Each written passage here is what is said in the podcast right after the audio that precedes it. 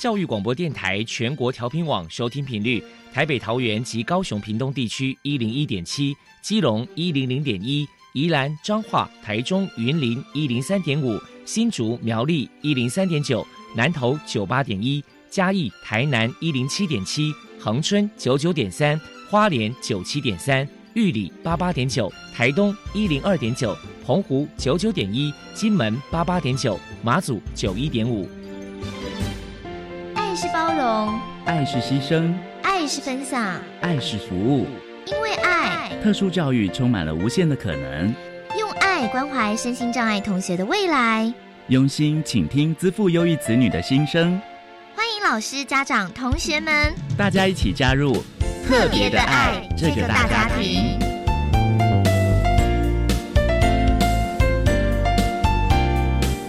本节目由教育部学生事务及特殊教育司指导，国立教育广播电台监制，欢迎收听。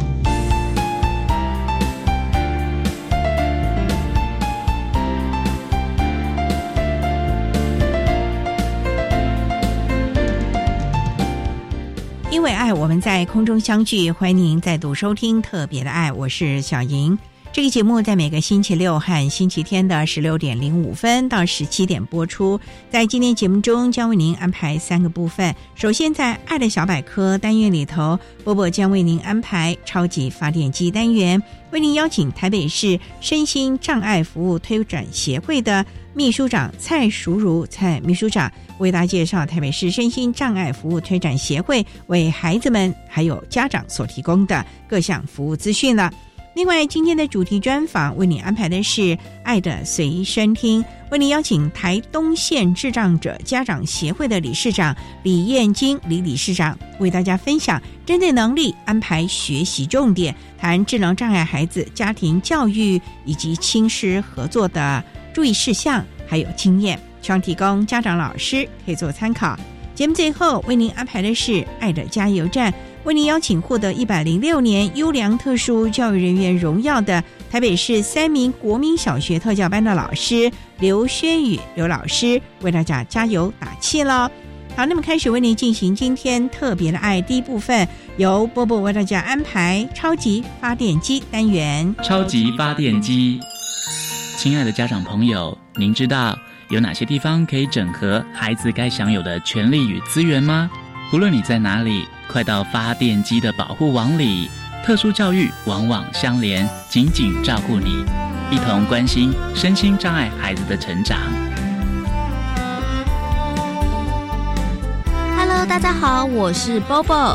今天的超级发电机，我们特别邀请到台北市身心障碍服务推展协会的秘书长蔡淑如女士来跟大家介绍协会的相关服务。首先，我们先请蔡秘书长来谈一谈台北市身心障碍服务推展协会的成立背景和目的是什么呢？台北市身心障碍服务推展协会啊，之前是一个智障服务队，是在民国七十六年的时候，是由我们一群社会青年跟大专院校的学生所成立的一个志工团体。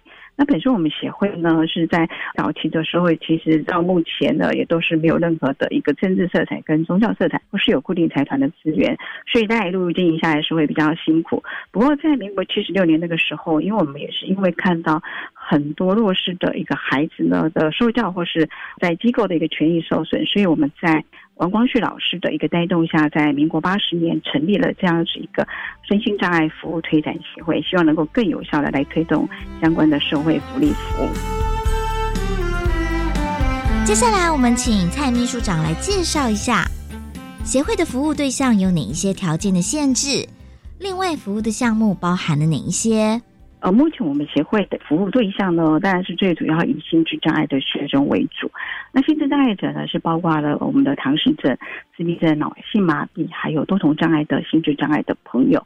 那这个部分来讲呢，因为我们是一个职工团体，所以都是利用假日的时间，跟学校教育或是跟家长来结合，做一些相关的一个社会服务。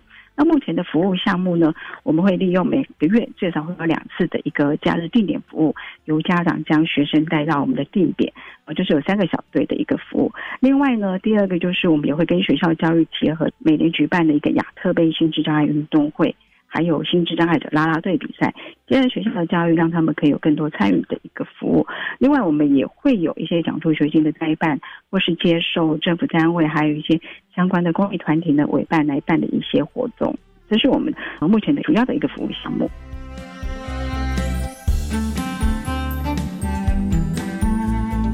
台北市身心障碍服务推展协会。平时举办了哪些活动与人们互动交流呢？我们请蔡秘书长来跟大家分享。因为其实我们知道，在这些身心障碍的朋友，其实虽然是除了跟家人接触之外，我们也希望要透过一些活动让他们走出来，才可以呢帮助他们，也可以让更多的朋友了解。所以，我们呢就是除了刚刚介绍的服务项目，我们会有就是每个月的一个假日的一个运动休闲的一个陪伴服务，还有就是刚刚提到的亚特杯心智障碍运动会跟心智障碍啦啦队比赛。透过他们走出来，跟学校教育的结合之外呢，可以让更多的社会大众看到，比如说我们孩子的心智障碍的拉拉队比赛，只要给他们机会呢，他们也是可以表现得很好，展现团队的精神。那亚特杯心智障碍运动会呢，就是激发他们个人的潜能，学校呢给他们一个训练的适应体育这样子。那他们可以有更多的一个接触，那当然还有我们志工朋友，我们每一次的一个志工朋友跟孩子的一对一的服务，也是相对增进他们一个人际关系的一个刺激。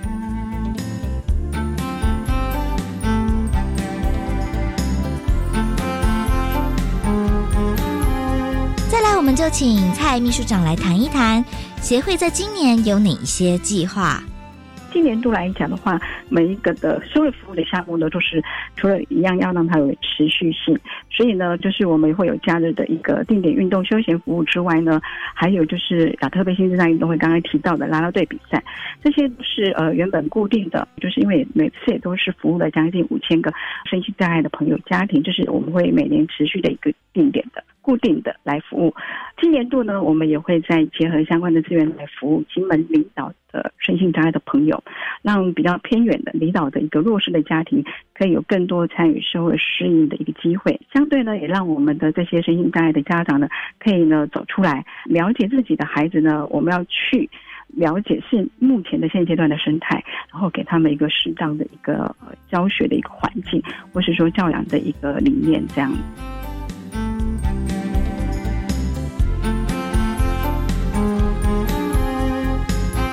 果民众有任何的需求或者是疑问，关于台北市身心障碍服务推展协会的联络方式是：如果说我们的听众朋友对身心障碍的部分呢，有一些相关想要了解的话，当然也是可以我们协会的电话。那协会的电话是零二二三零五五四二三二三零五五四二三。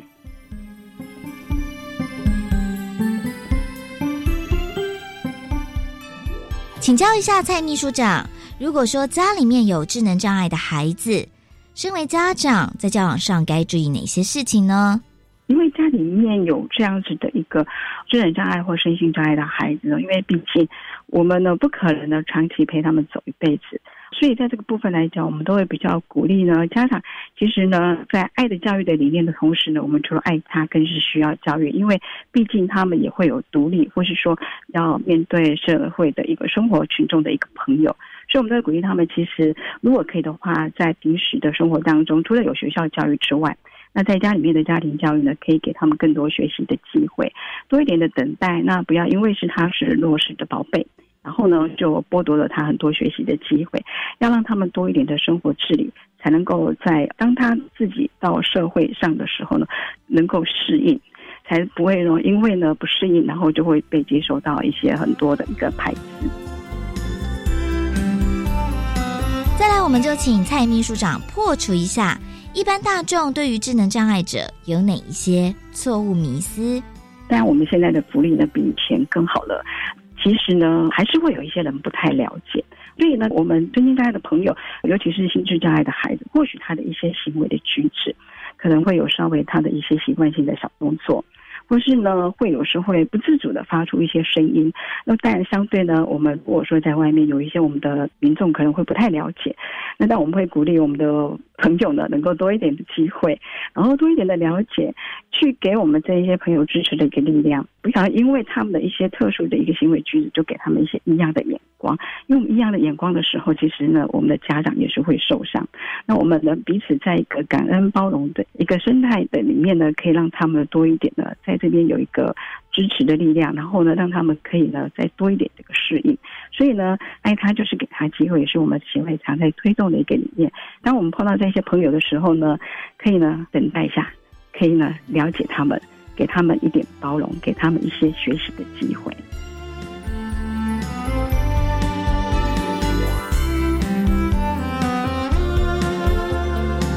请教一下蔡秘书长，还有什么样的话想要传达的呢？目前呢，社会福利其实我一直觉得就是要很多元的一个我们的多多元的哈多元的一个资源来给他们协助，不管是呃政府单位或者是民间的一个团体，那当然更需要社会大众的一个支持。那尤其社会福利的单位呢，资源跟能力都很有限。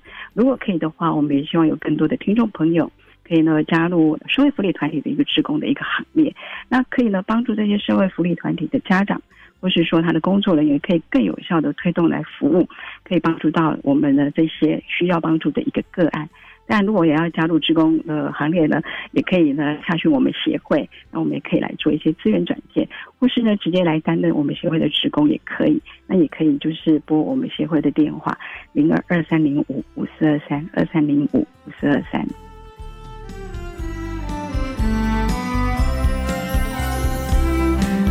谢谢台北市身心障碍服务推展协会的秘书长蔡淑如女士接受我们的访问。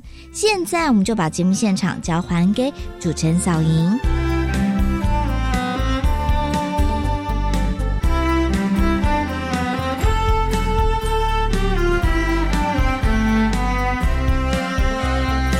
谢谢台北市身心障碍服务推展协会的蔡淑竹秘书长以及波波为大家提供的资讯，希望提供家长老师可以做个参考了。您现在所收听的节目是国立教育广播电台特别的爱，这个节目在每个星期六和星期天的十六点零五分到十七点播出。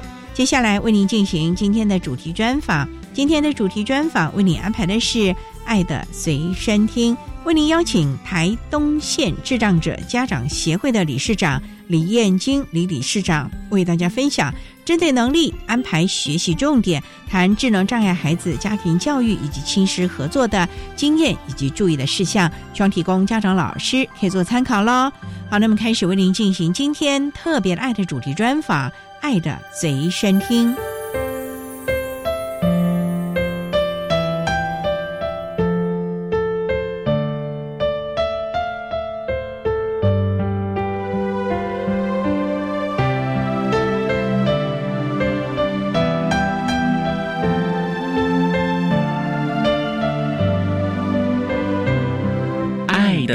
随身听。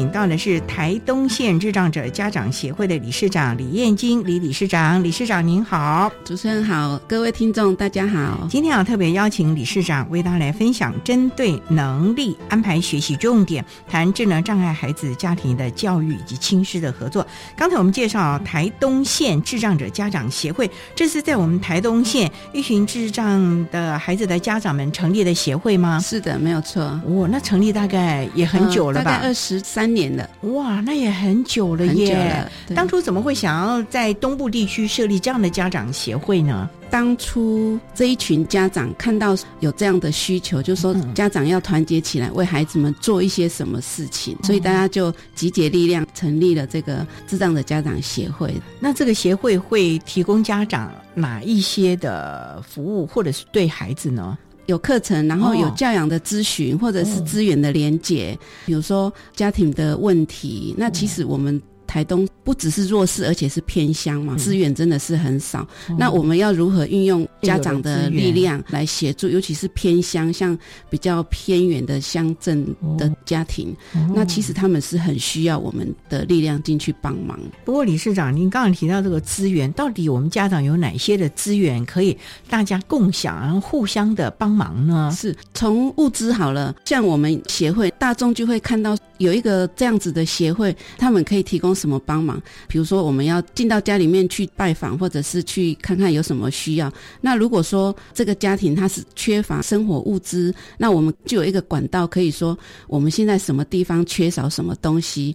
有一些善心人士，也许他不想捐钱，他可能希望是做生活物资的帮忙，那我们就可以帮忙连接。我们甚至也有带捐赠人。到安家去看，他捐的东西确实是到安家手上，真的提供了很大的帮忙。因为有时候我们捐赠者也期望我捐了个半天，对，到底有没有真的到他们的手上？对对对。那要怎么提供相关的成长的课程呢？因为家长之间互吐苦水，互相的支持，这也是很重要的。很重要。我觉得那时候我开始加入的时候，跟家长之间有互动，那你就会觉得说。我好像找到懂我的人，因为我们的孩子是智能障碍嘛，可是，一般。朋友可能在听你说的时候，他没有办法感同身受。可是如果我跟一群一样的家长，他讲的问题，我真的可以体会；我讲的问题，他可以体会，或者是就是这样，就是这样。对，或者是说我可以提供我的经验给他。有时候人会有盲点嘛，可能我在执着什么，我没有想到另外一个方式可以解决某一些问题。我是觉得这个是一个很好的疏解心中苦闷的一个管道。不过我们知道哈，理事长您也。兼任了我们台南法人台东县私立木星智能发展中心的董事长，我知道这里有有一个简餐的餐厅啊，是是，都是我们的孩子们在这边服务的嘛，是是没有错。怎么会想要来开餐饮业？餐饮业其实不好做耶。应该是说早期哈，我们成立木星的时候，也是靠这一群家长，我们大家的力量把它成立起来。因为那时候我们看到台东没有机构，就是说我们学校毕业的青年。没有地方可以去，而且找工作也不容易，尤其在台东这个地方。那我们看到都市很多机构可以为身障青年，就是学校毕业之后的青年做一些什么事。那我们台东真的什么都没有，所以我们家长就发起了说：好，我们来成立一个小型的机构。刚刚主持人提到那个餐厅，其实刚开始是因为我们收容了那么多孩子，然后还有员工，可是我们中午吃饭的时候怎么办？那那时候只是一个类似小型的员工餐厅，可是后来大家就觉得说，哎，其实越做越好吃。对，早期我们是从烘焙开始嘛，那饼干啊，对，面包对。客人来就看，哎，是不是可以用餐啊之类的，然后就慢慢的想说，也可以发展出餐厅子。那目前有多少孩子在这边就业啊？应该是说照顾，我们有庇护工厂跟日间照顾。那照顾的部分大概有将近九十位的孩子。那我们庇护工厂有三十位。庇护工厂的孩子就是有产能，他可以做一点点工作，就是我们面包，他没有办法整个流程做完，可是他可能在滚圆很厉害。那有的是揉面团，然后有的是称重。那我们的孩子呢，你教他称重，我相信他绝对不会偷斤减两。对，因为他觉得说今天是十。功课他就是要量到十功课，他才罢休。他不会说九就好了，他也不会多给你，他也不会少给你，他就是十就是十，非常实在。对对，我们稍待啊，再请台东县市长者家长协会的理事长李燕金李理事长再为大家分享针对能力安排学习重点，谈智能障碍孩子家庭的教育以及亲师合作的经验。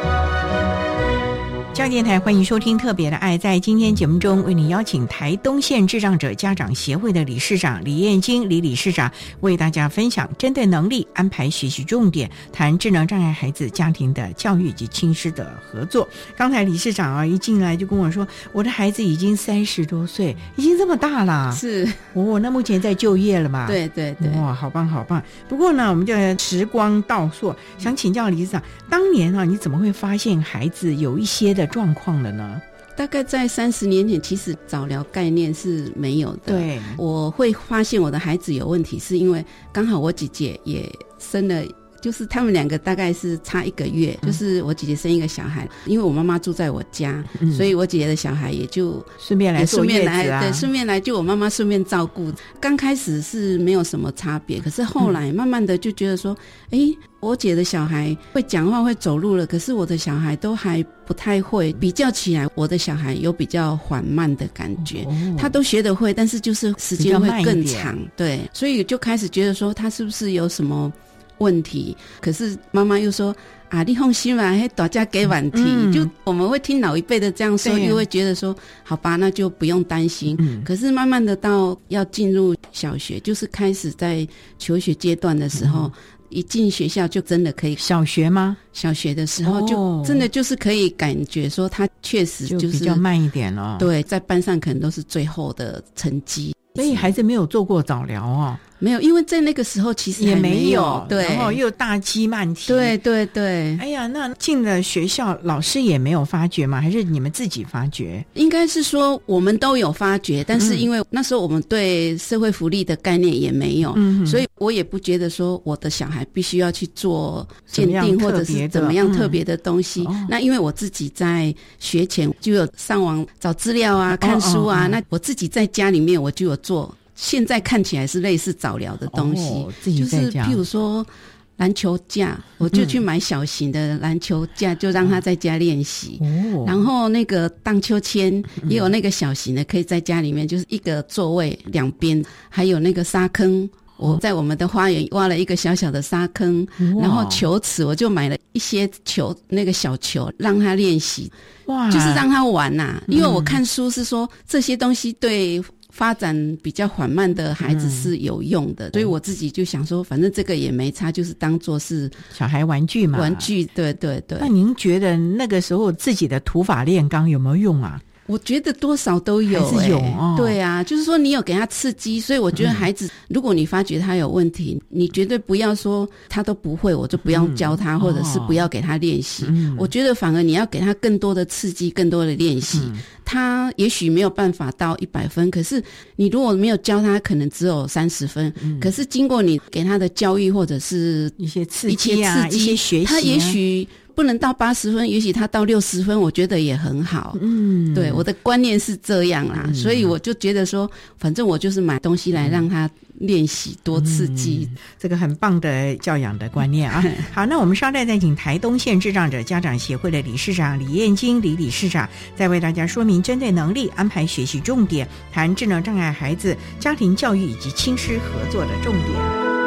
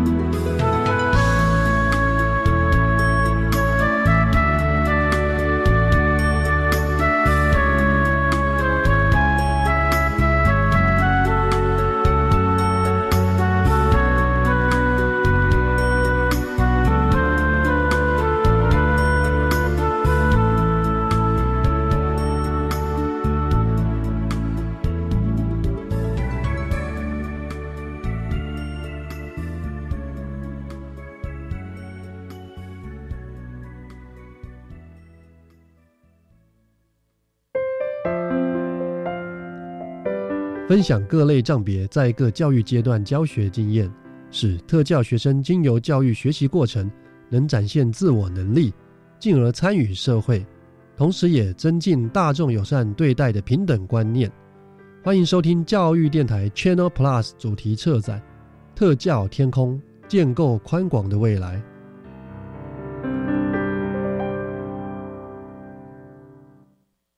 小朋友啊，你帮老奶奶送糖果去小人国，我招待你出国，让你天天吃糖果，免费住别墅。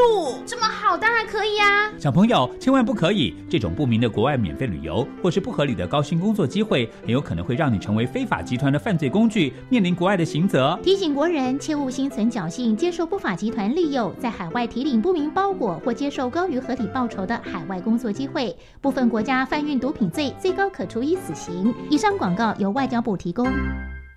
哇，炸鸡可乐咸酥鸡，同学，你常常这样吃都没有蔬菜，很不健康哎。有什么办法？我又没像你这么好，住家里。No，我也常外食啊，不过我还是能吃到足量蔬菜，因为我都参考教育部制作的《如何吃足量蔬菜教学手册》，才会吃得健康又营养。从教育部学校卫生资讯网下载大专校院推动摄食足量蔬菜教学资源参考手册，让你外食没烦恼，健康饮食每一天。以上广告由教育部提供。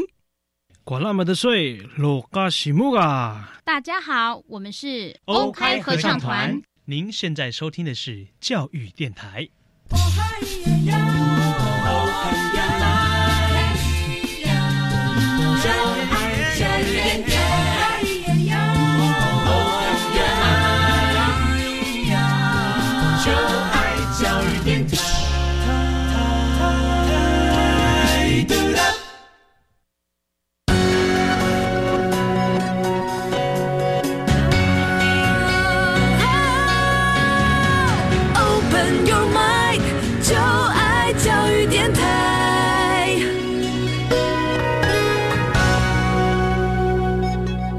教育电台欢迎收听《特别的爱》这个节目，是在每个星期六和星期天的十六点零五分到十七点播出。在今天节目中，为您邀请台东县智障者家长协会的理事长李燕金李理事长为大家分享针对能力。安排学习重点，谈智能障碍孩子家庭教育以及亲师合作。那刚才理事长提到了，因为过去一方面早期三十年前早疗没有那么的盛行，而且再方面就觉得大鸡慢提嘛。那孩子进了小学就发觉好像真的有一点点落后。那这个时候，理事长你是怎么样开始为孩子跟老师沟通啊，或者是他的学习策略吧？因为台湾孩子还蛮重视学科成绩的，是是那个时候会不会这样子压迫？你的孩子啊，也还好，因为我在孩子要进小学之前，其实我们都有心理准备，所以我那时候就为了孩子把户籍迁到一个小型的学校。在开学前，我就先跟他的导师沟通，我说我的孩子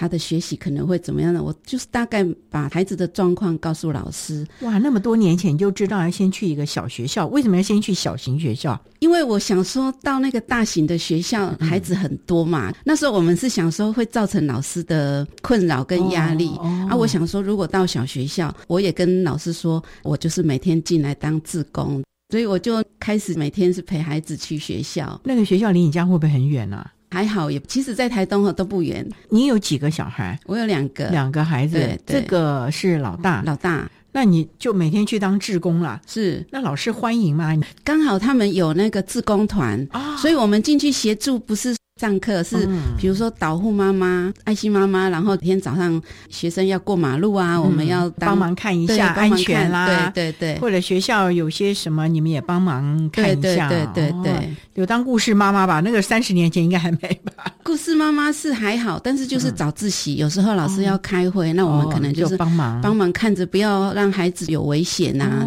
在教室里面不要让孩子乱跑，只是做这些事情对孩子有什么帮助啊，理事长？因为他一定要受教育嘛，可是我们又不能把他放在家里啊，所以我就想说，至少我如果都在学校，然后老师有什么需要我帮忙，比如说我的孩子他没有办法听懂，或者是等等的，或者是哭啊之类的，那我可以马上出现来协助，这样，那我也不希望我的孩子造成老师在上课上的困扰。孩子应该很乖吧，也不会常哭吧。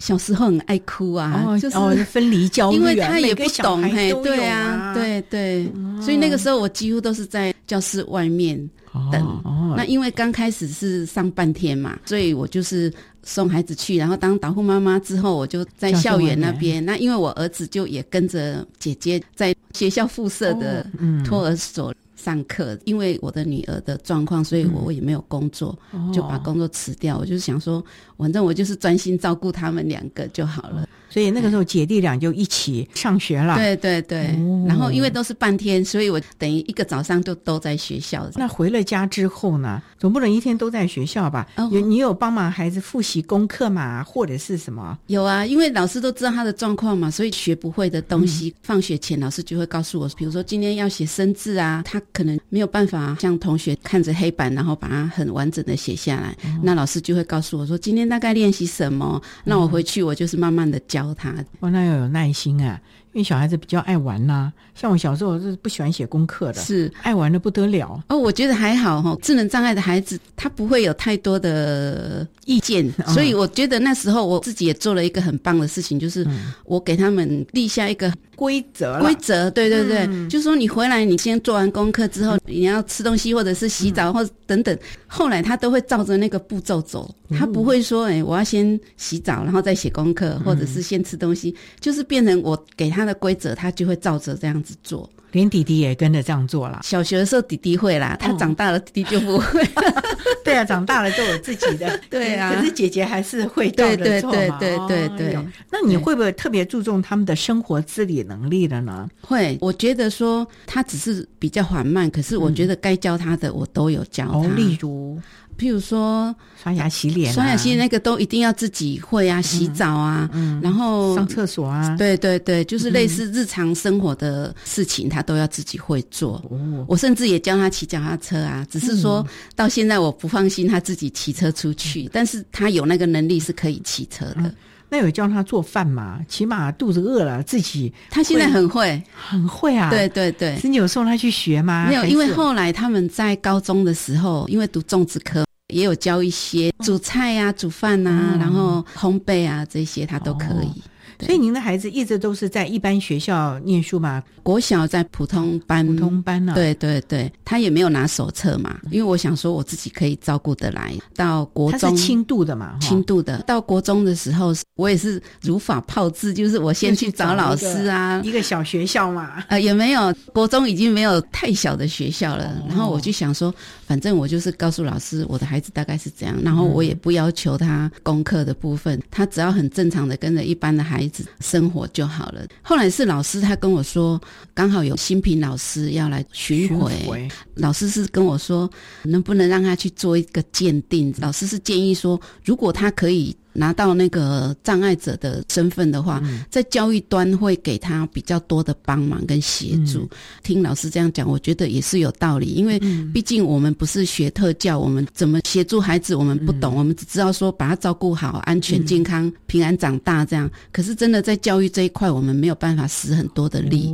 老师这样讲，我就说好吧，那就试试看。那么有先经过其他家人的同意，例如说先生啊、长辈的意见吗？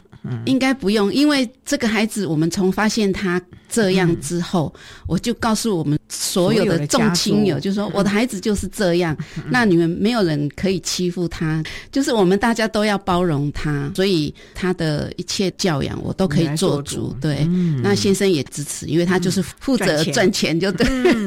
好棒，好棒哦，互相支持 对对。好，我们稍待再请台东县智障者家长协会的理事长李燕金李理事长，再为大家说明针对能力安排学习重点，谈智能障碍孩子家庭教育及亲师合作的经验。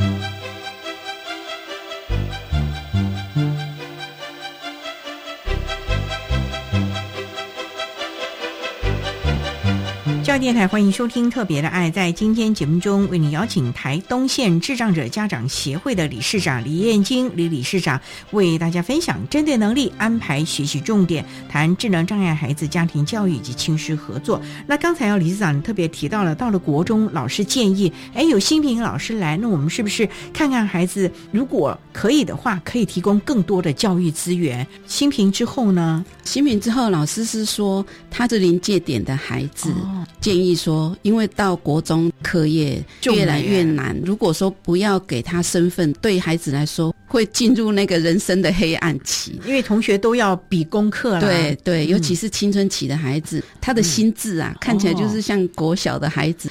新平老师也有找我去聊，那我就说好，那我去医院那边做鉴定，然后拿手册，才可以有特教的资源资源能够帮他。对，所以还是在普通班就读，只是外加一些课程，对某一些课程抽离到资源班。那觉得孩子适应的还好吧？我觉得还好，可能因为从小我们也没有给他很大的压力，说你一定要怎样怎样，所以从小对功课。就是他，他尽力，但是他也不会说，因为我不会，我就不学习。我觉得我的孩子还蛮不错的这一点，他也会尽力。对对对，他很好，尽量做到他可以做的。是不是因为你从小陪伴他，给他信心，然后家族的人又这么爱他？我相信有诶。我记得我们在小学的时候，我们就是尽量让他做一些公益的事，比如说学校要扫街，我们尽量让他去。所以他毕业的时候是有拿到热心公益奖，然后我们就一直称赞他说：“你看你。”你即使没有考第一名，可是你也可以有一个很棒的奖被表扬，很棒哎！而且他的同台关系应该很好哦，还不错，因为感觉就是一个很乐观的孩子，对对对，而且很热心帮忙的孩子，对，他是一个开心果。那弟弟呢？弟弟跟他就一直在同一个学校嘛？对对，会不会受到影响？也还好哎，可能因为大家都知道姐姐的状况嘛，啊，所以弟弟他从小就是这样子跟着姐姐一起生活，所以他也不觉得姐姐有什么特别不一样，还是有什么需要掩饰或掩盖的。大家的心态都是很健康正向的。对对对。不过青春期哎，这个宝贝有没有青春少女的那些叛逆啊？我有时候跟人家说我很幸运啊，但是我又觉得说这样子讲好像又很奇怪。我幸运的是说，我的孩子虽然他有障碍，可是至少他在青春期的这一块，他不像其他的少女，就说每天怀抱的那个少女梦啊，或者什么因为他的心智就一直是在大概十一二岁，就是小孩子。那种很天真纯洁。对对对，他到现在还是这样子，他也不会想要交男朋友，也不会，因为我们有一些家长是有遇到这样的问题，就是他的小孩在青春期可能会。幻想说他想要结婚啊，交男朋友、交女朋友啊，所以我就说，我如果要说幸运又很奇怪，但是我不用烦恼这一块，因为他现在最大的乐趣就是吃喝玩乐。至于说有没有男朋友，男朋友那个他无所谓，他跟同样是至亲的男的，他就像那个哥们一样。哦，那很好啊。然后有人也有问我说，那他有没有那个同性的倾向？我说应该是没有，因为他对女生也没兴趣，因为他并不是对。男生没兴趣，他是对女生也没兴趣，他是只要有吃喝玩乐，他觉得很开心就好了，就一视同仁。对对，可是因为是女孩子，你有没有教她一些性平、自我保护啊？有有有，因为她这么的单纯，难免有心人士，有的时候就故意耶。有有有有有，那时候告诉她哪些不可以，哪些不可以。对对对，因为在性平这一块，大家也都很重视，在学校也都有教他们一些知识。那我回家我也都会教他。我举一个小例子。好了，因为他上学放学都是我自己接送，那我就告诉他说，因为妈妈没上班，妈妈一定会来接送你，不管是谁来接你，只要不是妈妈告诉你的，你都不能够上车。我就跟他讲说，不管怎样，妈妈再忙再怎样，一定会来，所以你绝对不能上，不管是亲戚还是谁。因为那时候我很担心会有人假借是近亲，对对对，然后我就说千万不行。然后有一次呢，因为爸爸在机场上班，下班之后就想说顺便接他，爸爸就。跟他说，今天妈妈不会来我接，然后他就抵死不从，他就说不行，妈妈交代过，除了妈妈的车，谁的车都不能上。然后我那时候也没想到这一点，虽然说当下会觉得很好笑，可是我觉得说很好，就是他有把我讲的话印在心里面，就说即使是爸爸这么亲的人，他都觉得妈妈没有讲的话，我不能随便上。别人的车，哦我就觉得说这一点还有成功。嗯，那爸爸那天是不是就觉得很糗？好吧，那我就自己回家吧。他就一直跟他说：“妈妈今天哈已经讲好了，妈妈今天不会来，因为那个时候还没有手机嘛，所以也不能说。那后来怎么办呢？那天僵持还蛮久的，后来他有上爸爸的车哦，因为他会觉得说，可能妈妈还会来接我，他也不想让妈妈扑空。好乖哦，好贴心的孩子、对哦，对对你们母女的感情很好，很好好棒，好棒啊！好，我们稍待再请台东县智障者家长协会的理事长李燕金李理事长，再为大家分享针对能力安排学习重点，谈智能障碍孩子家庭教育及亲师合作的重点。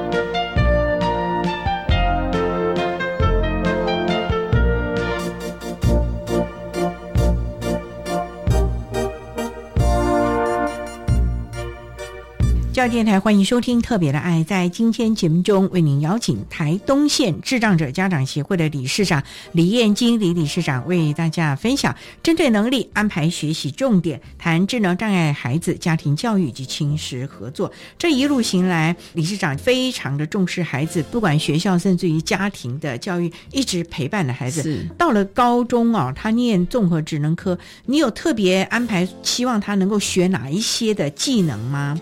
刚开始的时候，老实说，我真的没有想说他以后要工作或怎么样，只是想说他就是把这个教育完成完成，然后就是在家里面自己照顾他就好了。可是学校老师就不放弃，一直跟我们说，我们的孩子是有能力可以出去工作的。那时候只想说没关系，在家里爸爸妈妈可以养你，就不要出去外面危险。对对对对对，可是老师就站在教育立场说，不行，孩子有这个潜力，你为什么是不给他机会？对老师跟你沟通很久吧？对，那时候老师还拿很多毕业之后有成功就业，然后稳定就业的例子。哦，其实我也蛮容易被打动的，所以我就相信老师，他们一定有他们的一套可以教嘛。可是后来呢，校外实习的时候。老师把他安排到一个面包店，结果才一个月，那个老板就说不行，这个孩子不要。那一次，老师说，对我们是一个很大的打击，嗯因为他那时候进这个综合职能科是班上第一名进去的，哦那时候老师还打电话跟我恭喜，我还说哈，进种植班还需要恭喜，他说台东进种植班第一名。那时候就会觉得说，为什么他是第一名，可是他是第一个被退回来的孩子？我跟孩子心里都很挫折。因为他去实习的时候，我也很支持，就是每天去实习之后，我下班之后我会再进去买面包，就是类似说我们也要做一点回馈啊回啊。馈。可是怎么一个月之后，因为我也不知道说到底是哪里出问题，你们有没有自己去讨论过吗？就是面包塑胶袋要包成三角形，他一直没有办法完成。我就想说，既然我们的孩子是综合职能科的，不可能一下子学会啊，那是不是再给他长一点的时间？结果后来还是不要这样。那后来我就跟老师讲说，我们就决定不要出去工作。刚好木星智能发展中心已经开始在营运了，我们就安置在木星就好了。老师觉得说，可是你进去那里，因为通常进去庇护工厂的孩子要再出来，并不是那么容易啦，因为你你的能力没有办法发挥出来。那后来怎么办啊？我们就说不管，我们就是安置在木星，因为毕竟它是包容的机构嘛，至少对我们的孩子是友善的。他毕业之后就直接留在木星。为什么后来我会接木星的董事长？是因为我自己的孩子，等于是我的亲身经验。我看到我的孩子因为能力不行，一直到被培养成他现在可以到外面一般性的职场就业。业。真的啊，这个对我来说是多大哇！你们又为什么在那个高三时候不行，到了你的木星可以？是这是方法有什么不一样吗？是，所以我就说，我们的孩子真的不是不行，是你有没有给他机会跟训正确的练方法吧。对。他大概在木星待了四年，学了些什么东西啊？因为他在面包店被退货，所以我们那时候就把他放在面包店，觉得说从哪里跌倒从哪里爬起来。那那学什么？要把那个面包放在三角形的那里面，就是包到塑胶袋。可是后来他也学会啦，嗯所以我就觉得说不是不行，是你有没有给他结构式教学？对，时间跟训练，到后来他可以自己独立作业，他可以当小店长，一整间店他一个人值班。木星啊，对。在那个面包店的门市，木星的面包店门市，对对对对，对我来说是很大的鼓舞啦。嗯、我觉得我们的孩子，你没有给他训练跟机会，他真的就会没有，埋对，埋没了。经过有效的支持跟协助，他是可以做到的啊。后来也是刚好超商有需要生障者就业、嗯、啊，那时候开始在推生障孩子就业，嗯、那我们就想好，我们给他试试看好了。如果真的不行，大不了再带回家照顾就好了。结果没想到，应该说他很热诚，然后他很开心，嗯、他也不觉得去超商的工作很繁重，因为每天都要进很多货。嗯、我记得有一次是因为要报道庇护工厂的孩子经过支持性就业可以稳定在职场，有记者来访问他。我记得一个问题是，记者问他说：“你会不会觉得那么多东西很杂？”他的回答让我觉得是用不同角度来看这个事情。哦、他说：“不会啊，每天进货哈都是各式各样的东西。如果我没有来超商工作，我可能一辈子都不会买它，或者是看到它。可是因为进货，他要点货上架，对他来说，他觉得很新奇、嗯、很不一样的东西。所以他说，他每天这样接触很多种不同的东西，他觉得很开心。”啊，我觉得那个店长也很好，就是说，因为也知道他的状况，所以没有让他收银，就是做补货、清洁、点点货啊。比如说客人需要什么找不到啊，就找他啊，类似这样子。那也很好啊，对，起码他在这里还蛮悠游的，很开心。对，然后每天都有一些好好奇让他开心的事情、啊。然后那个时候有那个 open 奖，小孩都喜欢那个东西啊，哦、对他来说是吸引力很足够。所以他现在每天很开心的上班。回家也会照顾自己。对，后来呢，因为他自己去学烘焙，他本来想说他要自己做烘焙了哈，烘焙工作坊啊。其实那阵子很流行，大家都自己去学，然后做来卖。他就说他也要这样，然后他就跟 Seven 的老板说。我想要去学，你可以让我去吗？那老板说好啊，三个月你去学，学完如果你要回来哈，你再回来没关系。所以我就说他一路上都遇到贵人，应该是说我们有很多正向能量，然后就吸引很多正向的人一起。后来他学完之后，因为有另外一家店的老板也是 Seven 想说找他去，然后他就说这样我对那个旧的老板会不好意思。可是他说如果我再回旧的老板拒绝了新的，他又觉得说不好意思，很不好意思。然后他就说不要好了，我再休息一阵子。嗯，因为我们家旁边有一家全联，有一天他就看到说在真人，然后他就说：“哎、妈妈，我可不可以去应征？”我说：“这个难度可能会比较高哦。”那个卖场这么大，然后可能收银什么，我们也不能保证每一家店的老板都这么好，愿意说让你不用收银，不用什么。这个种子就种在我们心里，然后刚好有一个偶然的机会，就是有人帮我们引荐，我就跟经理谈，经理也觉得说可以啊，反正就是来试试看。刚好有一个人要请产假，我的小孩就去带，就等于带他的班。带完之后呢，店长觉得说这个孩子很好用诶、因为你交代他什么。他可能不能做到一百分，但是至少他会把使命达成。对对对，就是有那种感觉。然后那个店长就说：“哎，如果他们还有机会机会的话，还愿不愿意？”我们就说：“好啊。”大概做了一个月之后，我们就离开，又回到家。大概两三个月之后，店长就现在又有一个机会哈，要不要来试试？我们就说好啊，反正做过了都熟悉，然后就进去。后来那个请假的人要离职了，不要再来上班。店长就说这样子的话，就直接就把他变正职了。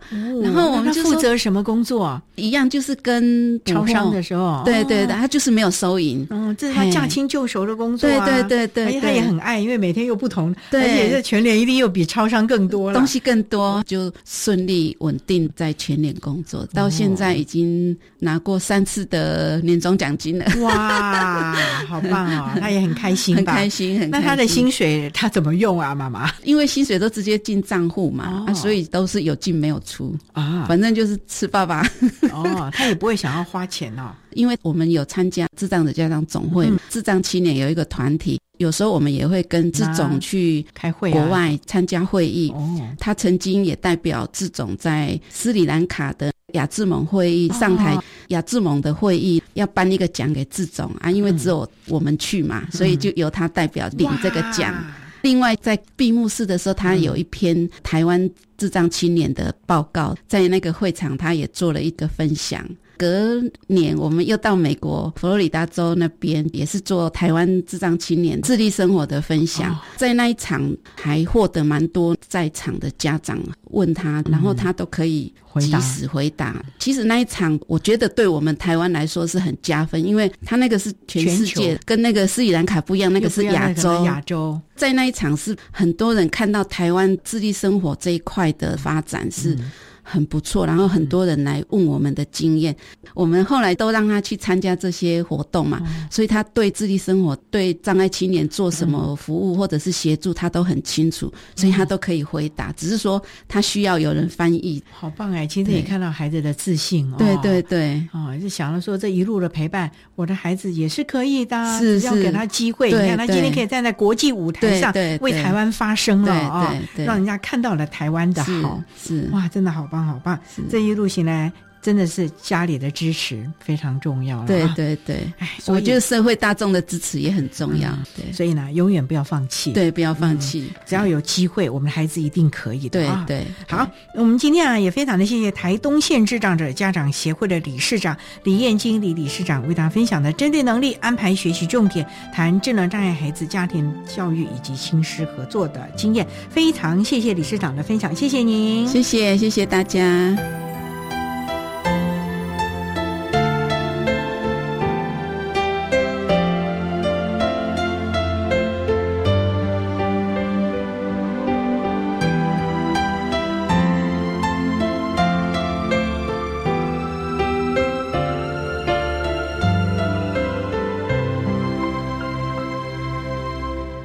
台东县智障者家长协会的李燕金理事长为大家分享了家庭教育以及亲师合作的重要性，希望提供家长老师可以做参考喽。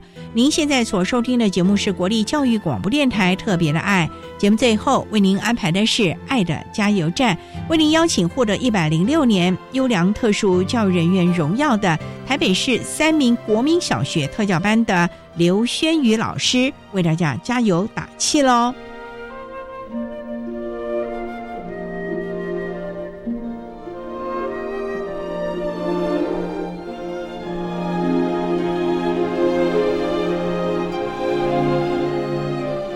爱的加油站。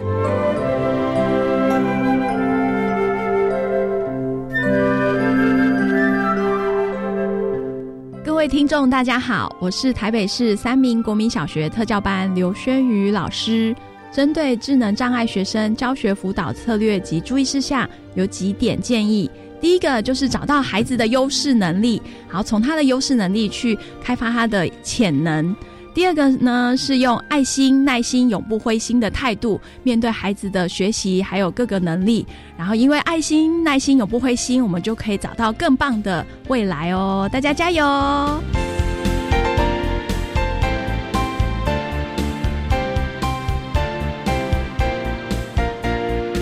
今天节目就为您进行到这喽，感谢您的收听。在明天节目中，为您邀请获得一百零六年优良特殊教育人员荣耀的台北市三名国民小学特教班的刘轩宇老师，为大家分享学会照顾自己的能力，谈国小教育阶段智能障碍学生教学的策略以及重点的方向，希望提供家长老师可以做参考喽。感谢您的收听，也欢迎您明天十六点零五分再度收听。特别的爱，我们明天见了，拜拜。